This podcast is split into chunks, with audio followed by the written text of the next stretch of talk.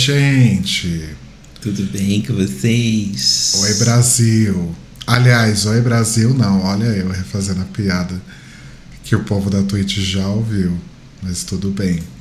É, eu tava vendo aqui o nosso dashboard Hum, é, da localização dos nossos ouvintes. Então, boa noite, Brasil. Boa noite, Estados Unidos. Boa, bom dia, Alemanha. Bom dia, Portugal. Ah lá, já virou meia, já passou de meia-noite, né? mas ainda assim não é dia. Claro que é, passou da meia-noite, é bom dia. É. Você não sabe. Uma da manhã você encontrou uma pessoa, você fala bom dia? Aham. Quer dizer, Não faz o menor sentido. se você não tiver dormido ainda, você pode falar boa noite. Mas eu tô dizendo nesse contexto. Se tiver uma pessoa agora ao vivo na Alemanha assistindo a gente na Twip, você não fala bom dia, não, é bom dia. Já Duas da manhã. É Portugal, Reino Unido, Irlanda, Colômbia. Você pulou a Espanha? Eu não falei Espanha? Não. Alemanha, Portugal, Espanha, Reino Unido, Irlanda, Colômbia, Japão, Rússia, França, Canadá, México, Argentina, Austrália, Uruguai, Itália, Equador, Uzbequistão. Shhh. Shhh. Já tá insuportável. Hoje ele tá bem difícil. Uzbequistão, Venezuela, Guatemala, Panamá e Suíça. Olha só que Olha legal. só. Tudo bem que do Reino Unido para baixo é todo mundo menos de 1%, né, da participação. Ah, deve ser uma pessoa, talvez. Pode ser. Pelo menos uma pessoa, né? Uhum. Porque não daria para ser meia, por exemplo. Então, boa noite ou bom dia, dependendo do lugar onde você está. No Japão, por exemplo, é bom dia. No Japão, sim. Porque no Japão essa hora são nove da manhã. Já é quase boa noite de novo, né? Enfim. Isso, é exatamente assim que funciona. É, por que, que eu tô com o meu fone ainda? Ninguém nunca entende. Enfim, é aquela mesma coisa do, do boa tarde, né? É, que tem aquela etiqueta também, né? Se você já almoçou, tudo bem falar boa tarde. Se você não almoçou ainda. Ai, eu posso, posso trazer uma coisa? Ou seja, eu almoço geralmente três da tarde. Então até três da tarde pra mim ainda é bom dia. É, não, eu acho muito louco esse lance, porque assim, eu entendo o boa noite ser, ser a parte. Porque, tipo, noite é claramente diferente do dia da tarde, né? Tá, tá escuro, enfim. Não tem sol, não, então não caracteriza o dia, Sim. caracteriza a noite. Mas eu acho muito chata a polícia do boa tarde. Ah, eu não me importo. O povo aqui do mercado é sempre assim, porque a gente já falou, né? Sábado e domingo a gente acorda à tarde. Então eu vou comprar café da manhã normalmente meio-dia, meio-dia e meia. Eu chego no caixa, eu falo bom dia. Aí às vezes tem uma atendente específica que ela dá um sorrisinho e fala boa tarde, né? É porque a coitada, pen- pensa, pensa nessa situação. A trabalhadora tá lá num sábado trabalhando e talvez ela tenha acordado muito cedo para ir trabalhar. Não, eu entendo, mas eu digo assim, a tarde ela é uma convenção. Enquanto o sol está no céu é dia. É igual, por exemplo, você. Nada a ver com o que você tá falando, tá? Mas é, é a mesma coisa, por exemplo, que você ir num estabelecimento num domingo e cobrar um bom atendimento da pessoa. A pessoa tá trabalhando no domingo. Não, sim, mas eu não tô nem falando do- da questão da qualidade do atendimento, mas no deboche do boa tarde, né? E aí eu, eu não gosto da polícia do, do, do negócio. Se eu quis, até o sol nas, até, o, até o sol se pôr é dia ainda. Então eu posso dizer bom dia. É. Ou boa tarde. Tipo, eu, eu tô reclamando da polícia pra ambos os lados. Deixa as pessoas falarem o que elas quiserem. É, acho que a gente pode falar o que a gente quiser, na verdade. Quer dizer, não tudo que a gente quer, né? Porque tem gente que sai aí falando o que quer e depois vem falar que, ai, desculpa, eu tava bêbado. Como se isso fosse uma justificativa. Enfim. Mas antes da gente falar sobre isso. Só o, o- o Rafael trouxe um ponto muito bom no chat. Que é quando a pessoa. é, quando você encontra alguém à tarde e diz bom dia, a pessoa retruca, nossa, mas já são três da tarde. Ele fala, eu não disse boa manhã, Eu disse bom dia. Partindo desse conceito, eu posso falar bom dia às 8 da noite. Porque Eu você está dentro do mesmo dia. Eu estou falando sobre o dia. Exato. Tenha um ótimo dia. O dia enquanto um, um intervalo de enquanto tempo uma divisão de tempo. de 24 horas. Exato. Ai, meu ouvido. Desculpa, falei muito alto aqui. Não, deu um estalo aqui. Mas é isso. É, Semana passada a gente comentou, a gente falou sobre Euphoria e tal, né? Sim. Inclusive o quinto episódio de Euphoria, meu Deus. Se um dia você quiser. E sabe o que eu tava pensando? Esse quinto episódio de Euphoria, ele é ótimo pra. recom- É que não faz muito sentido, né? Enfim. Mas acho que é ótimo recomendar pra pessoas que ainda não assistiram, pra elas entenderem por que, que elas precisam assistir essa série. Ah, mas é um bom episódio. Né? Porque apesar dele não ser fechado em um lugar especificamente, muito pelo contrário, ele é um ótimo episódio. Como é que é? Episódio garrafa. Porque do tipo, ele se foca. Ele tem uma coisinha ali, uma coisinha ali, mas ele se foca inteiramente na Rue. E ele não, não, não. Você não precisa de muita expectativa do que é antes e do que é depois. Você só É. precisa saber que ela é drogada, ponto. É, eventualmente vai ter alguma coisa aqui ali que talvez você não entenda por não ter pegado o contexto da série até então, mas não atrapalha em nada o episódio. Você Sim. não vai ficar perdido no episódio. Você É um bom entender- episódio, realmente. Vai entender tudo o que tá acontecendo. E dá pra você avaliar a qualidade da fotografia da série, a qualidade da atuação da série, a qualidade do roteiro, de trilha sonora. Dá pra avaliar bastante coisa. Sim. Inclusive, queria mandar um beijo pra Maddie, né? Qual que é o nome da atriz que faz a Alexa. Ah, eu não lembro. É Alexa alguma coisa. Mateu? Exato. Ela mesma. Maravilhosa. Esse é um pedaço que ninguém vai entender se não tiver assistido, mas tudo E bem. beijo pra Barbie Ferreira também. Beijos pra Barbie Ferreira, Que que é é- brasileira. E mineira. Não, não só brasileira, como é mineira. É, então. Tela, te- tela. Terra de Telo Caetano. Tela de Terro Caetano. Exato. É. Sim. Verdade, ela é brasileira, porque Brasil é terra sanguíneas, então ela é brasileira. Ah, nasceu aqui, não nasceu? Não, ela nasceu lá. A família dela que é daqui. O- os pais dela são brasileiros. Mas ela tem, se um dia ela quiser cometer a loucura, né, ela pode ter cidadania brasileira. Sim, porque o Brasil é terra sanguínea, você só precisa ser filho de brasileiros. Ou nascer no Brasil, também conta. Por que alguém faria isso? Não sei. Mas, enfim. Eita! O que, que é isso, Carbonara? Vocês ouviram esse miado, foi, foi diferente. Eu, hein? Mas é isso. Ah, Ele não vai deixar a gente. Ele- hoje vai ser hoje, né? difícil. E tá, aí a gente falou sobre Euphoria e a gente falou que ia comentar sobre It's Assim. E o Telo falou, nossa, precisa? O nome dela é Alexa Demi. Ah, ok.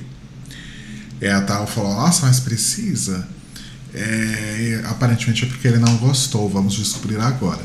Então, It's Assim é uma minissérie de cinco episódios, ah, britânica, criada aí pelo Russell T. Davis, que entre outras muitas coisas foi a pessoa responsável por trazer Doctor Who de volta à vida em 2005. Sim.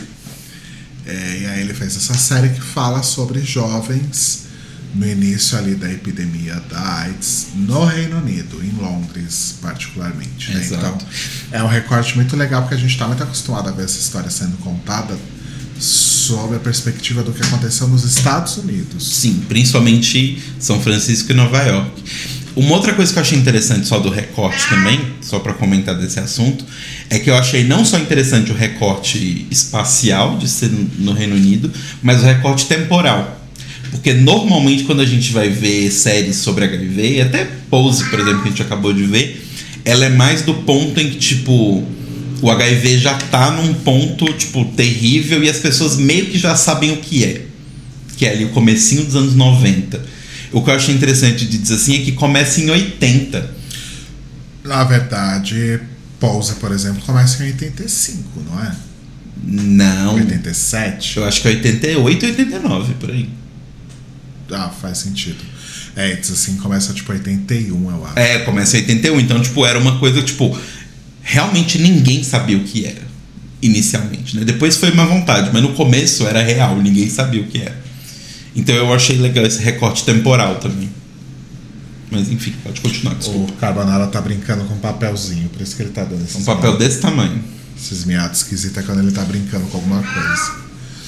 É, mas eu gostei muito da, da série.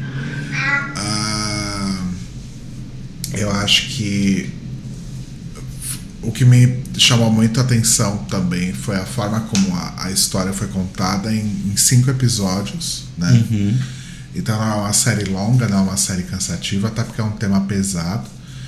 É, mas acho que foi super bem contada no tempo ali que ela tinha. E, e eu gostei muito dos personagens, porque tem personagens que você ama, tem personagens que você sente dó, e tem personagens que você odeia. E eu acho que isso que é muito legal quando você assiste uma série, né? Quando você consegue ter diferentes níveis ali de, de relação com os personagens. né? Sim. Deixa eu buscar algumas informações aqui. É, e eu achei legal também por essa questão da gente entender como que foi a questão da da epidemia lá no Reino Unido, né? Saiu um pouco desse recorte dos Estados Unidos e perceber que realmente lá eles acabaram sofrendo os efeitos ah, da tentativa ali do governo americano de negar que existisse uma, uma epidemia, né? Sim. E outra coisa que eu achei interessante, é, você falou de pessoas que, você, que a gente odeia. É, assim como como Looking, né? É, estabelece estabelece-se aí esse padrão de séries homens sexuais, onde o protagonista é insuportável, Exato. né? O protagonista é tipo o pior ser humano que já pisou na Terra. Que é, é interpretado pelo Oli, oh, Oli Alexander. Exatamente. Que entre outras coisas, é, o que, que ele fez? Ele fez é, Years and Years, não fez? Acho que sim. É, ele fez Years and Years, Que também é do Russell, né? que também é do Russell, né? E ele. Ai, Carbonara assim não vai dar. E ele é um cantor, é isso? Cantor e compositor, olha só. Sim. Mas ele faz parte de alguma banda? Não Parece- conheço a discografia da artista. Tem o nome da Tove Lo aqui. Ele fez alguma coisa com a Tove Lo. Ive aparentemente. não, quer ver? É, o Rafael aparentemente conhece. Então, Rafa, mande mais informações pra gente sobre o Olha Alexander, porque não sabemos quem é, a gente é ignorante. Enfim, e o, o personagem dele, o Rich, ele faz, é, ele interpreta aquele tipo de estereótipo que é a gay que se acha invencível, né? Que é, inclusive tá aí um ponto de reflexão. Será que essa, esse estereótipo da gay que se acha invencível, ele surge exatamente nessa época? Porque o que, que aconteceu? Na época da, da epidemia, é, tinha muita gente que negava. A, não é que as pessoas necessariamente negavam o HIV e a AIDS, mas eles negavam a necessidade de você ter que, por exemplo, é, praticar abstinência sexual por conta de uma coisa que ninguém sabia direito o que era. E aí existia toda aquela coisa negacionista de achar que aquilo era uma propaganda governamental, que o HIV realmente não existia, que só estavam fazendo isso para realmente fazer com que os gays voltassem para o gueto, no momento em que eles estavam é, conseguindo realmente é, ter mais espaço e ocupar mais lugares, né?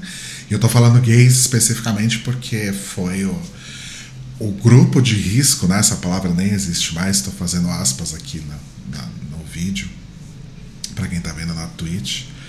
É... Eu perdi completamente o raciocínio, porque eu li, eu li aqui que o Rafael falou que a banda dele chama Years and Years, ele não fez Years and Years. Ah.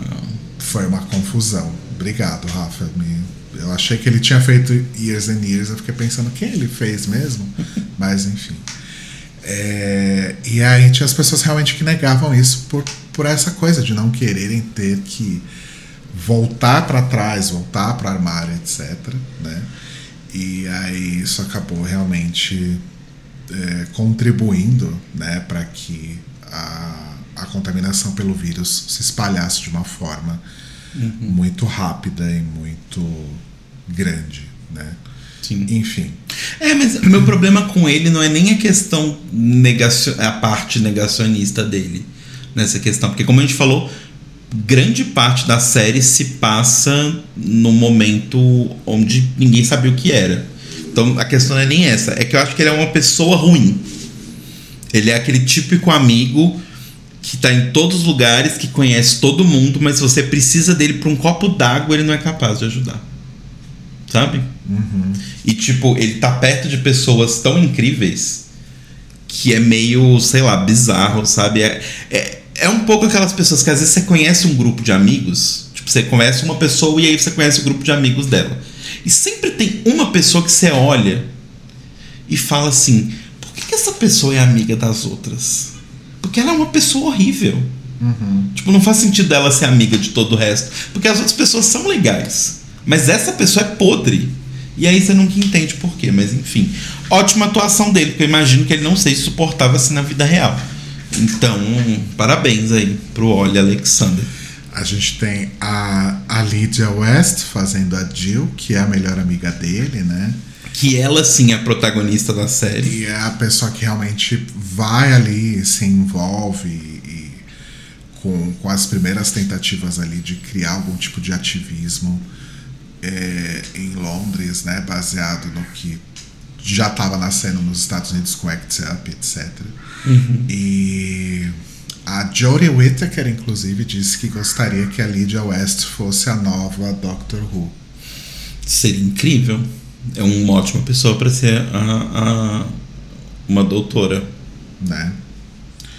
Uh, a gente tem o, o personagem do Colin, né? O, que é o o ator é o Callum Scott Howells, que é também um outro estereótipo, digamos assim, que é a gay ali mais enrustidinha, mais na dela, e que contrai o vírus, tipo, com o único homem com quem ela se relacionou a vida toda.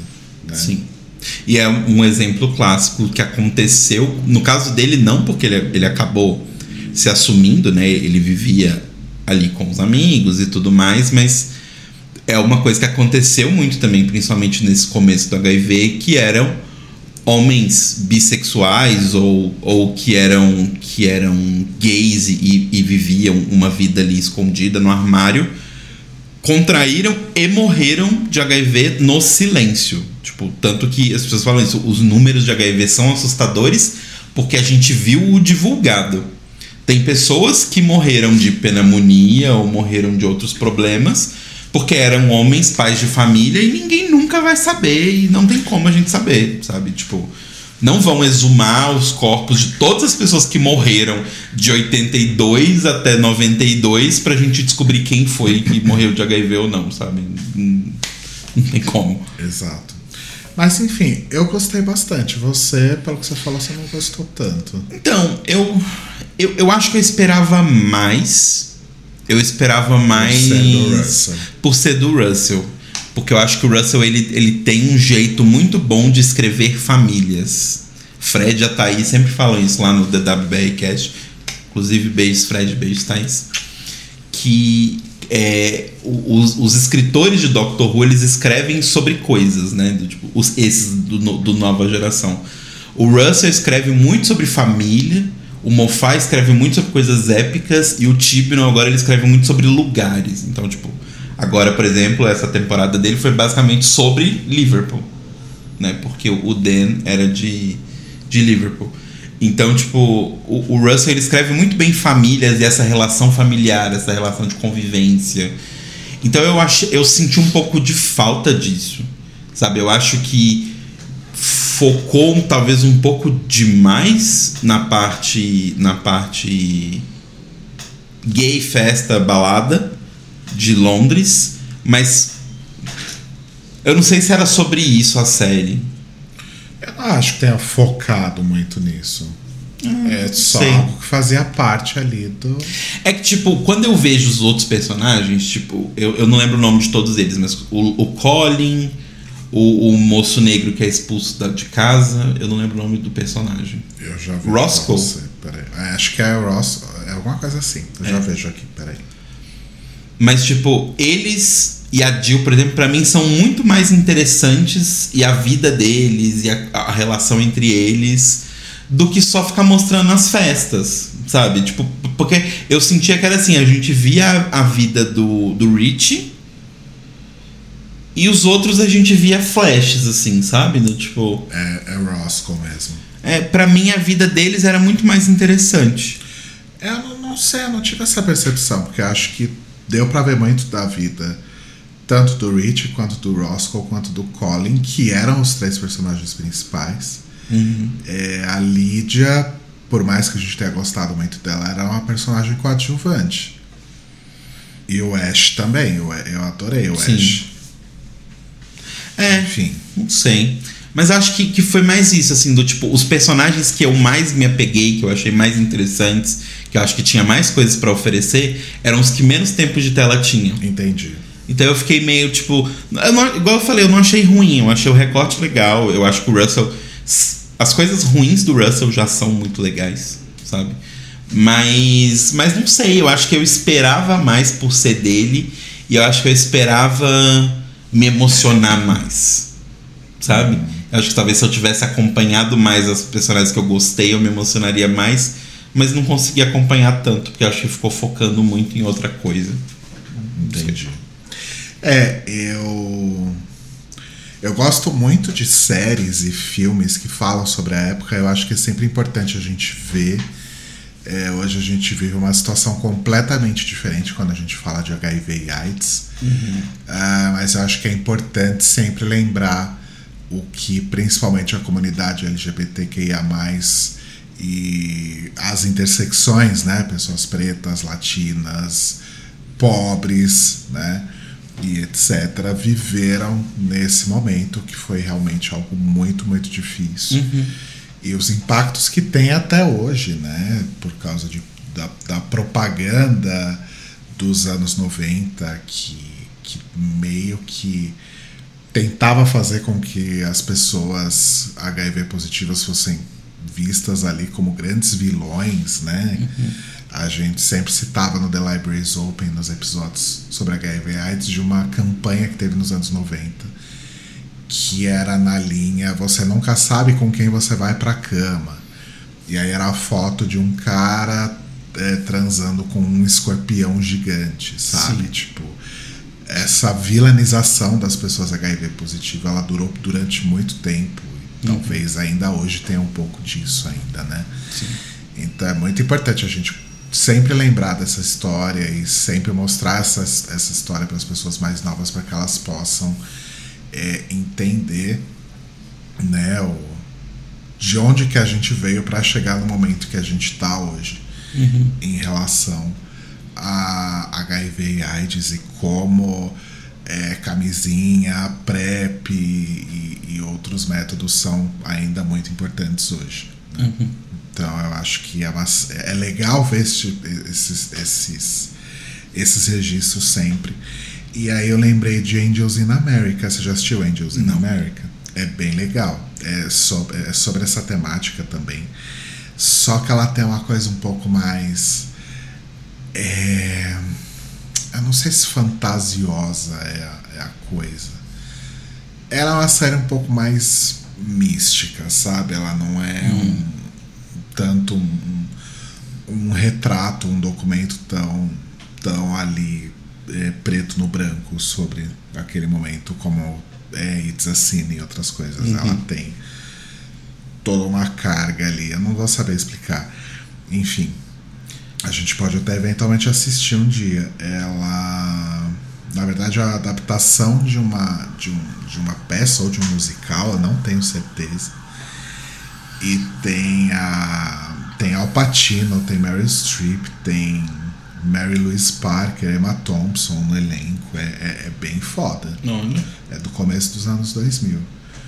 vale super a pena ver quem quiser procurar é, outras, Mas- outras obras relacionadas a esse tema. Angels in America é muito bom. Quando você fala a pegada é, mística, é, os anjos são anjos mesmo? Então, é que faz muito tempo que eu vi, mas tem uma parada nesse sentido. A Mary Streep, se eu não me engano, é um anjo.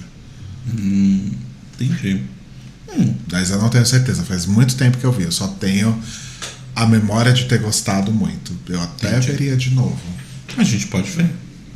Deve ter na HBO, alguma coisa assim. Sei lá. Ah, sim. Qualquer coisa tem no stream. Algum lugar vai ter. Sim. É. Mas assim, mas eu gostei. Eu, eu acho que vale a pena assistir. E é tão curtinho. É, a gente viu num domingo. Uma, É, são tipo cinco episódios de uma hora e pouquinho. uma tarde de domingo a gente viu tudo. É bem tranquilo de assistir, assim. É, é- é legal. Se vocês gostam do tema, assistam porque é interessante. Se vocês gostam do Russell T. Davis, também assistam. É, E de séries britânicas, enfim. sim. Inclusive, e- uma série britânica raríssima, porque ela só tem atores que você não viu em outro lugar. O que é muito raro em séries britânicas. Mentira, É tem o, tem o Stephen Fry. Ah, mas o Stephen Fry tem. O Stephen Fry, ele jogou água no chão, ele nasce. É arroz de festa. Mas acho que são pessoas muito jovens também, né? Então, por isso talvez que a gente não tenha visto elas em tantos lugares. Justo. É... E, e, e Years and Years, né? Que é do, do Russell T. Davis também. A série, não a banda, que o Oli faz parte. É... Maravilhosa. é uma série maravilhosa, distópica, é, de fuder a cabeça. Assustadora. Porque é, tudo muito real, plausível e factível. assim. É, é- é um, é um. Eu acho que é um. É um Black Mirror da época boa de Black Mirror. Porque assim, a coisa mais assustadora antes do Black Mirror era aquela coisa do tipo. Nossa, é muito distante. Mas é próximo, né? E tipo, Years and Years é isso ainda mais no extremo, porque tipo, é muito próximo. É muito tipo. Amanhã uma pessoa poderia pisar errado fora da linha e aquilo acontecer, sabe? Então é bem, é bem assustador. Sim. Mas assistam, Years and Years é maravilhoso. O Rafael perguntou se a gente prefere séries curtas. Ele tem amado minisséries, principalmente quando são da HBO. Eu não sei se necessariamente minisséries, gosto de minisséries também, mas eu gosto quando as séries são temporadas curtas, assim, tipo oito episódios, dez Sim. episódios. Eu não tenho mais muito saco pra série muito longa, com, com muita temporada, com muito episódio. Então, tipo, esse formato, que acho que é um formato bem cara da HBO mesmo, né? De 10 episódios por temporada, cada episódio 45 minutos, uma hora, pra mim tá perfeito. É, eu também prefiro assim. Pra mim não tem nem tanto a ver com, com o- a série como um todo, apesar de que eu acho que às vezes não precisa ser tão longo, né? Porque a coisa se perde no meio do caminho. Mas eu, eu acredito que temporadas com ciclos menores são mais interessantes. Porque, tipo, temporadas de 26 episódios, igual séries protocolares clássicas americanas, É que já foi o tempo disso. é, então já deu, porque assim, das duas, uma. Ou as pessoas precisam brotar um plot ali, tipo, que vai durar a temporada inteira, então ele vai ser enrolado, enrolado, enrolado, enrolado. Ou as pessoas não vão conseguir enrolar e vai ser uma coisa chata, muito chata. Tipo, exemplo disso pra mim é algumas temporadas de Friends, assim, sabe? Do tipo. É, série. Acho que nem série de comédia mais tem essas coisas de 26 episódios, né? Ah, depende. Tipo, Lucifer é uma série de streaming e tinha bilhões de episódios, E é né? horrorosa, né? É, então, Não sei tipo- como a gente assistiu tanto. Nossa, e tipo, é- nossa, demora pra acontecer, sabe? Tipo, aquele plot andando lentamente. Acho que se você sabe a história que você quer contar, às vezes 10 episódios é até muito. Sabe? Tipo, termina aquele arco ali, fecha bonitinho a história, entrega. Deus. Tá, é uma coisa boa que a greve dos roteiristas de 2006, 7, 8. Acho que. Acho que sete. Porque desde aquela época as, as, as séries começaram a ficar mais curtas em termos de episódios Sim. por temporada. Sim, é. Ali foi onde, foi onde as pessoas acordaram para a realidade que é não dá para fazer uma série para passar durante seis meses, né? Porque eu não sei se talvez seja óbvio para algumas pessoas, mas talvez alguém nunca tenha percebido isso. O ano tem 52 semanas. Se você divide 52 por 2, você dá 26, que é normalmente o quanto duravam essas temporadas de séries clássicas. Então elas eram feitas para durar seis meses, né? Tipo, preencher a programação durante seis meses. Só que isso é extremamente desgastante para todo mundo quando você pensa numa série que todo ano vai ter, porque as pessoas ficavam seis meses gravando, né? Mais de seis meses às vezes, e aí seis meses a série exibindo. Então o ciclo nunca acabava. E isso é desgastante para atores, é desgastante para equipe de produção, mas é muito desgastante para roteiristas e por isso eles entraram em greve para reduzir para uma coisa que fazia um pouco mais de sentido, primeiro por salários, né? E para reduzir para uma coisa que fazia muito mais sentido, que são 13 episódios, que é a metade de 26. Então, uma temporada, né, se ela passar regularmente toda semana, ela dura um quarto de um ano e não metade de um ano. O que é muito mais, faz muito mais sentido. As pessoas poderiam trabalhar em mais de uma série, né? Não precisava ficar preso em uma única série para sempre e tal. Então, para mim, esse formato é muito melhor. 13 é até muito, às vezes. Eu tô reassistindo o Glee, né? Por motivos de. Eu gosto de Glee. E aí, é, eu lembrei que a primeira temporada de Glee, ela saiu 13 13. Ela não saiu os 26 direto. Eu não sei nem se eles foram gravados os 26 direto. Mas. Nossa, como é. Como é, é muito claro que em alguns casos, até 13 é muito. Nossa, a primeira parte da primeira temporada de Glee é muito arrastada. Muito arrastada. Do ponto de que, como eu já sei onde o negócio vai chegar, é tipo, nossa, gente, verdade, né? Tem isso. Ah, é um saco. Quando a gente rever, parece ficar pior, né? Sim. É, o Xi, beijos pro Xi, perguntou se a gente viu Houston com o Evan McGregor. A história se passa nos anos 60, 70 e 80. Eu já ouvi falar disso. É uma série da Netflix, eu acho. Ah, é? Sobre um estilista. Ah, parece interessante. Vou dar uma fuçada, Xi. É, e o Rafael perguntou se a gente viu alguma série brasileira recentemente, esperando a segunda temporada de Bom Dia Verônica. Nós também. A gente tá. Porque assim, eu gostei muito de Bom Dia Verônica, mas eu não gostei muito de como a temporada acabou. Eu acho. Ah, não sei. Não sei se. Se o cliffhanger foi suficiente pra Sim, me deixar é. muito empolgado pra ver. Bom Dia Verônica é uma que não precisava de segunda temporada. Tem uma. É, tem uma série brasileira que acho que a gente deve ter visto na Globoplay também. Não, não foi na Netflix. Que a gente gostou muito, que chama Onisciente, mas pelo jeito foi cancelado. Hum. Pelo jeito foi cancelada. Né? Porque eu nunca mais ouvi falar nada. É, recentemente, acho que a gente nunca viu nenhuma brasileira recentemente, Não. né?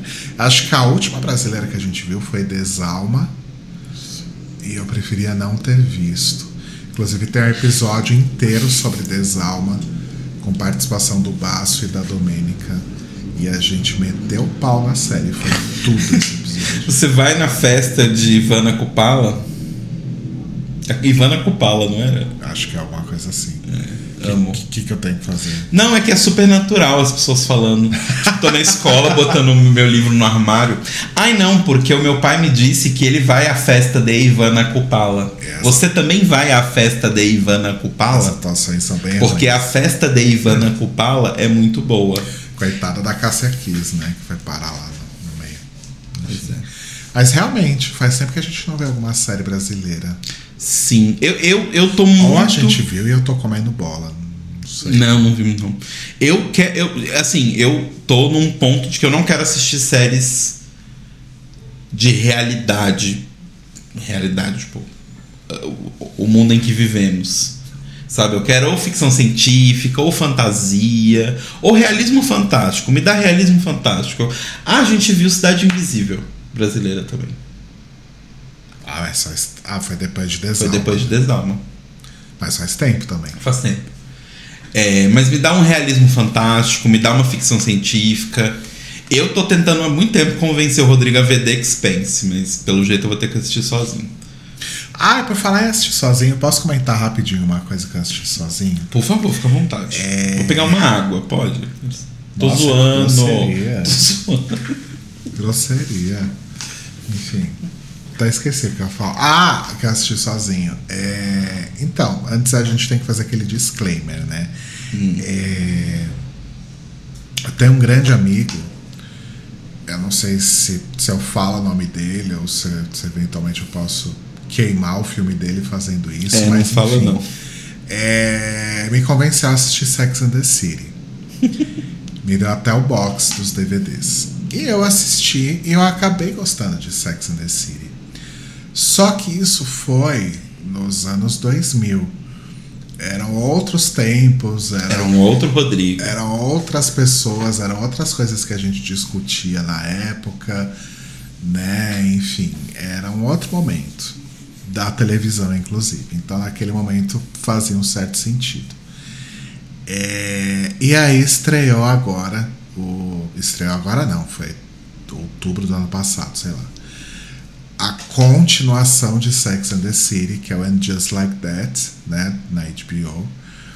Ah, que enfim, né, Jussara Jessica Parker, né, tentando aí Milka. pagar o IPTU. E, e aí veio a Cynthia Nixon e a Christine, que eu não lembro, nunca lembro do sobrenome dela, coitado. Enfim, a Cynthia Nixon, que é a Miranda, e a Christine, alguma coisa que é a Charlotte, e a. Oh meu Deus, tô esquecendo o nome de todos os atores hoje. A, a moça que faz. A Kim Cattrall, que faz a. A Samantha falou: não, eu não- não vou fazer. Tô em outra. Por que, que ela não ia fazer? Porque a Jussara, o salário da Jussara ia ser muito maior que o salário das outras três. Ela falou: não, eu só faço. Primeiro, assim, sei lá se eu quero fazer. Segundo, eu só vou fazer se me pagarem exatamente o mesmo salário. Tá certíssimo. Tá certíssima. Então, a Samantha está na série, só que é só por meio de, de trocas de mensagens no, no celular com a Carrie. Clássico. Quando o ator ganha férias na gravação da série. Só pra não matar a Samantha de vez, né? Uhum. E no primeiro episódio, como eles resolvem isso? Eles, elas contam, né? Assim, é por acaso, numa conversa casual, que Samantha está em Londres e nunca mais falou com nenhuma delas. E aí, pra explicar o motivo, né? No meio dessa conversa casual, a Carrie fala: "Ai, é, eu demiti ela como minha PR porque eu não precisava mais de uma PR, algo do tipo, e aí ela resolveu ir para Londres e ver a vida dela e não quer mais falar comigo, tudo bem. É uma pena que ela me veja só como um saco de dinheiro, que é uma indireta ao fato, né, da, da, da Kim Cattrall não ter topado fazer porque não ia ganhar a mesma coisa que a Jussara, né? Enfim. É, e aí, no- logo no primeiro episódio, no final do primeiro episódio, já acontece uma coisa. É que eu não vou falar ainda, porque vai que eventualmente alguém quer assistir, né? É, que muda muito o rumo da vida da Carrie e tal. É, a Miranda também tem é, momentos aí de transformação na vida dela. É, e a Charlotte, basicamente, a única coisa que ela tem que fazer é, é- é lidar com, com uma filha que passa a se identificar, se descobre passa a se identificar como uma pessoa não binária. E de repente é um, um grande ó, sabe? Mas o que a Jussara e a, e a o que a Carrie e a, e a Miranda passam são coisas que são que têm um, uma, uma carga muito maior do que uma mãe não conseguir lidar com o fato de que a filha é, é, passa a se identificar como uma pessoa não binária e isso vira um grande problema Em em 2022. 2022. As- Até aí tudo bem, porque a dinâmica em Sex and the City também era meio que essa, assim. A Charlotte sempre tinha os, os, os problemas de gente branca, mais de gente branca possíveis, assim. Mas assim, Não que algum problema dessa série não seja de gente branca. E aí tem um outro ponto também. É, Sex and the City sempre foi muito criticada por causa disso, né? Que era Uhum. realmente muita coisa, muito problema de gente branca. E aí no And Just, And Just Like That tem vários personagens negros. Uhum. Só que são personagens negros ricos. Hum. Porque todo mundo em Sex and the City é rico, não existe pobre, Sim. né? Naquele universo delas. É um universo muito fantástico, maravilhoso, Sim. Onde todo mundo é muito rico. É tipo Gossip Muito Girl. rico. Eu sempre lembro disso, Gossip Girl. O pobre de Gossip Girl era o Dan, que morava num loft gigantesco no Brooklyn. Tipo, na parte chique do Brooklyn, antigo. E tipo, ai, nossa, ele é muito pobre, ele não devia estar estudando na nossa escola. Tipo, gente, vocês têm noção que tem sei lá quantos milhões de moradores de rua em Nova York? Mas enfim. É, tem um momento tipo. É, assim, na, no, na Just Like That, que a Carrie. é, acho que todas elas moram lá no Upper East Side e tal, e a Carrie tá trocando de apartamento, ela vai morar num apartamento que é. Ai, não é exatamente naquela região fervida e rica onde elas moram, mas é um apartamento tão absurdo de grande e, e moderno, num lugar que não é um lugar ruim, só não é o Upper East Side, sabe? E ai, mas eu vou morar aqui, não sei o quê. É, é um universo. E aí eu parei pra pensar e falei, gente, como que é, é, eu não conseguia ver isso na época de Sex and the City? E acho que a maioria das pessoas também, porque acho que todo mundo muito glamorizava o estilo de vida da Carrie e das amigas, aquela coisa de, ai, vamos lá fazer aqui o nosso brunch, que a gente vai gastar mais ou menos uns 200 dólares cada um nesse restaurante chiquérrimo e exclusivérrimo aqui de Manhattan. Ah, vamos comer aqui cupcake na Magnolia Cupcake e transformar isso num grande hype. E eles vão co cobrar 50 reais num cupcake, acho que é uma coisa que é feita até hoje, inclusive. É, enfim, 50 reais, que no caso é quantos dólares? Uns. Eu não sei fazer a conta ao contrário. 50 reais? 10 dólares. Não, menos que isso, deve ser uns 8 dólares. Mas deve ser isso quanto custa um cupcake nessa loja Meu aí. Deus. Só que só ficou famosa por causa da série. Então é muito fora da realidade. Eu não consigo entender alguém que se identifica com essas personagens porque elas são muito fora da realidade, porque elas são muito ricas. E eu acho que ninguém é tão rico assim, sabe? Uhum. E aí são só problemas de rico, só problema de gente branca, enfim. E aí eles tentaram passar um pano colocando esses personagens negros que também são ricos. É, e agora elas já estão com seus quase 60 anos, então é, é legal, por exemplo, acho que a, a, a parte da Miranda foi muito legal, porque é legal você ver é, que ela sempre foi uma pessoa extremamente, extremamente não, uma pessoa razoavelmente desconstruída quando comparada com as amigas dela, né? Era muito mais girl power que isso, um filme do que as outras, né? Enfim. É, e aí ela tem que lidar com coisas ali acontecendo que ela nota que ela não é mais uma pessoa tão cool e desconstruída quanto ela achava que já foi um dia. Então tem uns momentos interessantes. Mas a Carrie continua sendo a mesma garota mimada que acha que tudo tem que girar em torno dela e todo mundo tem que fazer o que ela quer do jeito que ela quer. Enfim. Ou seja, a Jussara Jéssica Parker ela faz a escola Murilo Benício de atuação, né? Que a Jussara Jéssica Parker faz Jussara Jéssica Parker, como Jussara Jéssica Parker. Bati no microfone. É tipo isso. É Porque todos os isso. papéis dela é, é o mesmo. Inclusive, ela fez uma participação em Glee, por algum motivo. Ah, é e o papel dela é exatamente a Carrie. Ela é a Carrie de Ela, novo. ela é a Carrie, que ela canta lá de Serva Kick, não é? Aham. Enfim. Mas ainda assim eu assisti porque existia aquele. Sim. Aquele apego com, Uhum. com o passado e o que eu vivi com Sex and the City. A mesma coisa quando eu, quando eu assisti a reunião de Friends. Sim. Eu precisava ter perdido duas horas da minha vida assistindo a reunião de Friends? Não. Sim. Mas eu assisti porque lá nos anos 90 era uma série que era muito legal e que eu gostava muito. Hoje eu não suporto assistir Friends, eu não acho a menor graça. É, eu assisti Mas, no Glee no, no fundo, enquanto eu tô trabalhando. Podia estar ouvindo um podcast, aprendendo alguma coisa. Podia estar ouvindo música. Mas não, É. tô lá ouvindo Glee e passaram raiva de novo, com aqueles personagens de novo. Ah, e tá tudo bem também, né? Sim, eu acho que assim, existem certas coisas que a gente faz porque nos lembra um momento legal pra gente, sabe? A despeito do que exatamente é a série. Tipo, eu adoro Gossip Girl por, pela época que eu assisti, era uma época que eu era. Não que eu não seja feliz hoje, mas era uma época que eu era muito feliz. Então eu me lembro desse quadro e traz todas essas memórias junto, então eu gosto. Ponto. Sim. Mas eu sei que a, a Blair é insuportável, eu sei que o mundo que eles vivem não existe de verdade. Tudo isso eu sei. Eu nunca aspirei ser eles. Eu sempre via eles como tipo uma coisa lá.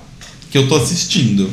É tipo Alex assistindo as tretas, sabe? Ah, Era é. eu, assim, eu fico de longe assistindo. Amo. Mas. Mas assim, algum problema sério, alguma coisa séria acontece e, e é discutida ou não? Continua muito superficial no geral, assim, a série. Continua muito superficial de uma forma geral, mas tem alguns, algumas coisas interessantes sendo discutidas. A gente tem personagens é, não binários e tem é, uma delas se envolve roma- romanticamente com, com uma desses personagens. É, tem questões também relacionadas a racismo, privilégio. ah, Tem questões sobre etarismo? poderia ter sido muito melhor eh, trabalhada essa questão do etarismo, principalmente pensando que as três personagens. É isso que eu ia falar, porque são mulheres, que a gente já sabe, né, que mulher não pode envelhecer, é um pecado. E elas estão com quase 60 anos, né? Tem um momento em particular da Carrie relacionado a isso, inclusive é um episódio com participação do Jonathan Groff, Hum, é, que toca um pouco nessa parte, assim, mas eu acho que é algo, algo que poderia realmente ter sido muito melhor é, trabalhado. Tem uma personagem que não é das personagens principais, é uma personagem nova que entra, é, que ela também está nessa faixa de mais de 50 anos e ela nunca conseguiu casar, ela nunca teve de fato um relacionamento legal com alguém. E isso é a grande questão da vida dela. Se ela já chegou num momento da vida que ela tá velha demais para encontrar alguém, sabe? Então, isso é, é discutido. ela tá velha demais pra vender moda jovem. É. Pra Quantos anos ela tem? Por 36. é, tá velha demais pra vender moda jovem. É. Mas sim, acho que isso poderia ter sido mais trabalhado ainda. Hum, No, fim da- no fim das contas, tudo fica bem, sabe? Ah, tipo, ah, eu sou velha, mas eu continuo sendo rica, então tá tudo bem, sabe? Tá, entendi. Ah, que pena, porque eles tinham uma oportunidade aí de fazer uma coisa. É. Atualizar a série. Porque eu não assisti, mas eu senti pelas coisas que você comentou e pelas coisas que eu vi enquanto eu tava do seu lado, que Gilmore Girls trabalhou melhor nisso. Tipo, eles realmente trouxeram a série para o tempo de hoje, né? Sim, e Gilmore Girls foi de fato. Existia. ah, fazia sentido ter uma temporada a mais de Gilmore Girls. Porque tinha muita coisa que não foi necessariamente resolvida ou que dava espaço para criar uma nova história. Sex and the City não, é tipo, não, não, não ficou nada ali pendente e, e não tinha nada que justificasse ali um cliffhanger para uma temporada nova, principalmente depois de tanto tempo, assim. Tanto que é toda uma nova história, né? Que parte aí de um, de um ponto de partida de algo. De, parte de um ponto de partida é ótimo. parte de um negócio que acontece com a Carrie e que vai guiar toda a. toda, toda a série, né? Entendi. Mas eu achei interessante. Foram, acho que já acabou a primeira temporada, não sei se tem uma segunda. Se vai ter uma segunda, na verdade. Mas foi interessante, foi, foi interessante de ver. Não, eu achei que poderia ser muito pior do que foi. Tem momentos horrorosos, como tinha também em Sex and the City, por exemplo. É, tem um momento lá que a Carrie faz uma cirurgia e ela precisa fazer fisioterapia. E aí ela chega na clínica de fisioterapia e tem um cara lá super gostosão e tal. E ela fala, ah, eu quero marcar com ele. E aí a moça tá lá consultando, ai, desculpa, eu acabei de ver aqui no seu plano que para fazer com ele é, é um valor a mais ou algo assim que o seu plano não cobre. Mas você pode fazer com o fulano aqui. E aí chega um cara gordo. Aí a Carrie olha pra ele, olha pra moça, fala quanto que ficaria pra eu pagar no particular pra fazer com o outro. Alguma coisa nessa linha, assim. Entendi. É, Enfim. não, não gastarei meu tempo. Não, não pra quem não tem nenhum tipo de ligação anterior com Sex and the City, não faz o menor sentido ver essa série. Já não faz muito pra quem já para quem tinha. Mas, enfim, de qualquer forma eu achei. E eu achei curioso que a Eu achei um pouco Carrie. interessante. que a Carrie é podcaster agora, né? A Carrie é podcaster agora. Realmente qualquer um pode virar podcaster. Qualquer um pode falar Qualquer merda um. em podcast e justificar que, ai, mas aqui é uma mesa de bar. Exato. A gente pode falar o que a gente quiser, enfim. Pois é. O que que tem, né? Querer que uma parte da população morra. O que que tem? Mas acho que é melhor a gente nem entrar nessa seara. Não, não vou, não vou dar palco. Porque a gente já tá com 50 minutos e a gente precisa preparar a nossa janta. Não sei se a Sim. gente falou isso quando tava gravando ou só falou pra quem tava na Twip, mas hoje a gente vai cozinhar, porque a gente pediu Cozinhar. a gente pediu comida. É, a gente falou só fora, né? A gente pediu comida segunda e terça, então hoje tem que tomar vergonha na cara e cozinhar alguma coisa. Cozinhar igual a requentar o macarrão do almoço e colocar uns nuggets no forno. É sobre isso. É sobre isso, e tá tudo bem. E lidar com o nazista é só de um jeito: soco na cara e chute na- nas pernas e na costela. E cuspe. E cuspe. E chamar de feio, chato. Não, nem precisa conversar. Nem gasta sua saliva pra conversar com a pessoa. Você só vai gastar sua saliva pra cuspir. Eu nela. tô lembrando de quando a gente brinca com, com o pesto e com o carbonara. Ah, é. Que o Carbonara fala: Eu vou matar você, e aí depois eu vou morder você, e depois eu vou te de chamar de bobo." bobo. Mas com os nazistas não, tem que botar fogo mesmo. Tem uma thread maravilhosa no Twitter que uma pessoa recolheu todos os vídeos de pessoas apanhando, de pessoas brancas Sim, é apanhando. maravilhoso. Essa thread é sempre, ela sempre limpa, assim, limpa, limpa, limpa, limpa. tudo. Inclusive é hoje que a gente vai terminar aqui. Cadê? Limpa, limpa, limpa, limpa tudo. Limpa todo o ódio coletivo, limpa.